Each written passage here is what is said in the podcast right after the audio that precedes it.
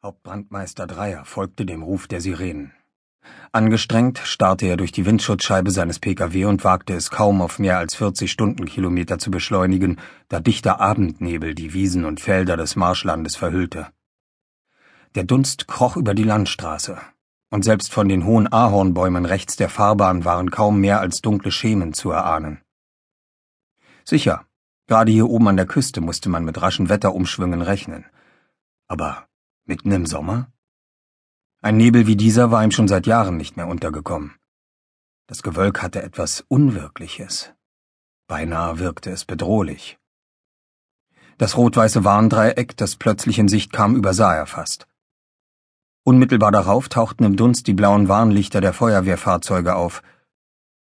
Vorsichtig fuhr er an den Unfallort heran und stoppte bei einem roten Mannschaftswagen, in dessen Nähe die Einsatzkräfte Straßensperren errichtet hatten. Dreier strich sich kurz über den Schnurrbart, streifte sich die bereitliegende Signalweste über und stieg aus. Die Luft war wie erwartet schwülwarm, und er war nur froh, dass er in Sommerhemd und Jeans aufgebrochen war. Im Nebel kam einer der Feuerwehrleute auf ihn zu. Das hier ist ein Einsatz. Bitte fahren Sie. Hauptbrandmeister Dreier, unterbrach er ihn und wies sich aus. Seine Stimme klang seltsam gedämpft. Entschuldigen Sie, ich hatte Sie nicht sofort erkannt. Zugführer Wilkins. Sein Gegenüber reichte ihm die Hand. Danke, dass Sie gekommen sind.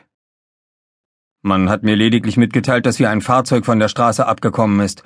Nun frage ich mich, warum Sie mich wegen so etwas von der Geburtstagsfeier meiner Tochter geholt und herbestellt haben. Tut mir leid. Unglücklich verzog der Zugführer das Gesicht. Wir arbeiten im Augenblick nur mit Ehrenamtlichen. Doch was wir hier vorgefunden haben, ist vorsichtig ausgedrückt recht seltsam. Also hatte ich mir gedacht, dass es nicht schaden könnte, einen Profi hinzuzuziehen. Sie haben doch mal beim Hochwasserschutz gearbeitet, oder? Ja, ist aber schon ein paar Jahre her. Dann sind Sie vermutlich der Richtige. Jetzt machen Sie mich aber neugierig. Dreier vergrub die Hände in den Taschen seiner Hose und sah sich um. Wo ist eigentlich die Polizei? Wilkins seufzte und führte ihn in Richtung der Unfallstelle.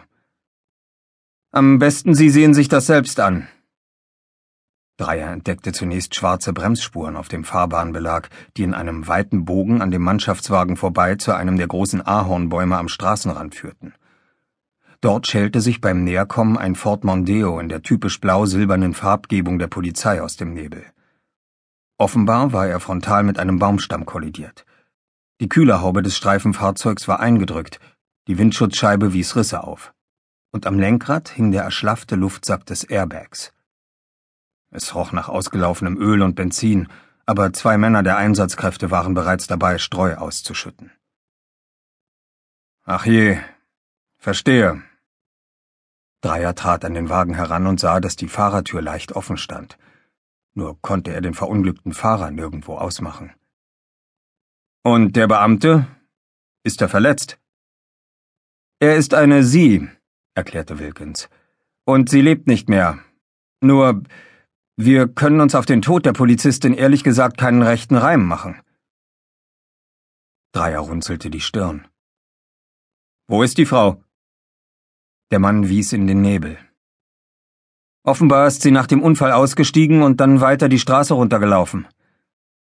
Er marschierte mit Dreier an seiner Seite an den Kollegen vorbei, die Bundesstraße entlang, auf der ein weiteres Einsatzfahrzeug mit Warnleuchten in Sicht kam. Dann blieb Wilkins ganz plötzlich stehen und deutete zum Straßenrand, wo ein Markierungsfähnchen steckte. Unmittelbar daneben lag eine Pistole. Dreier beugte sich vor und runzelte die Stirn. Das ist doch eine Walter P99. Die Dienstpistole der Beamtin?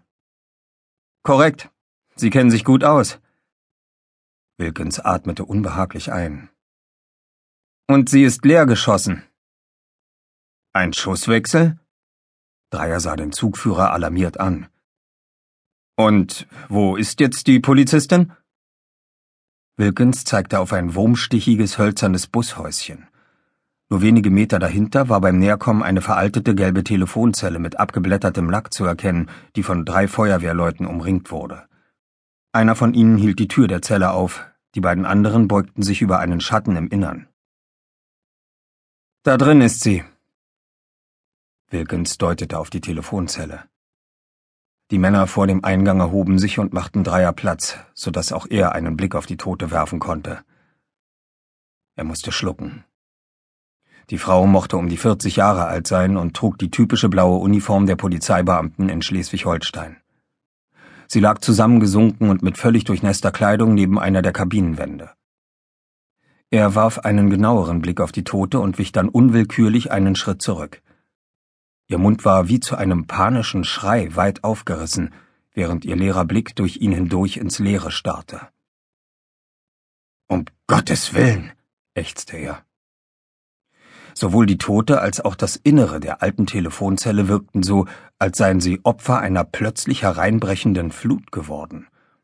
Wasser tropfte noch immer von dem herabbaumelnden Hörer, rann vereinzelt von den Scheiben und sickerte aus dem blonden Haar der Frau, das wie angeklatscht an ihrem Kopf klebte. Wir hatten eigentlich gehofft, dass Sie uns das erklären könnten, ergriff erstmals einer der anderen Männer das Wort, offenbar ein Sanitäter. Der Mann wischte sich den Schweiß von der Stirn und schloss seine Notfalltasche, in der Dreier Verbandsmaterialien und einen Beatmungsbeutel entdeckte. Die Frau ist nämlich ertrunken. Ertrunken? Ja, es muss fast so gewesen sein, als habe die komplette Telefonzelle sehr plötzlich unter Wasser gestanden. Dreier sah sich im Nebel um und begriff erst jetzt, dass sie inmitten einer riesigen Wasserlache standen, die sich bis weit auf die Fahrbahn ausgebreitet hatte. Wie soll das denn möglich gewesen sein? Hier hat es doch nicht mal geregnet. Eben. Wissen wir nicht. Der Zugführer konnte sein Unbehagen nicht verbergen. Um die Zelle zu fluten, bräuchte man schon eine Hochdruckpumpe. In dieser Einöde befindet sich aber nicht einmal ein Hydrant. Geschweige denn, dass wir ein Loch in der Kabinenwand entdeckt hätten, das so etwas überhaupt hätte ermöglichen können. Das ist doch Unsinn, widersprach der Hauptbrandmeister. Die Zellentür lässt sich nach außen öffnen, selbst wenn die Beamten. Aber das war noch nicht alles, unterbrach ihn der Zugführer. Wilkins deutete zu der Kabinentür. Die Tür war von innen mit einem Schlagstock verriegelt. Verstehen Sie, was ich meine? Von innen. So als ob sich die Frau da drinnen vor etwas versteckt hätte. Wilkins starrte Dreier ausdruckslos an. Der bückte sich, befeuchtete seine Finger mit dem Pfützenwasser und roch daran. Riecht brackig. Er schritt an der Telefonzelle vorbei auf die Felder nahe der Straße zu und entdeckte nicht weit von der Fahrbahn entfernt einen breiten, mit Wasser gefüllten Feldgraben, von dem ein ähnlicher Geruch ausging wie von der gewaltigen Pfütze rund um die Telefonzelle.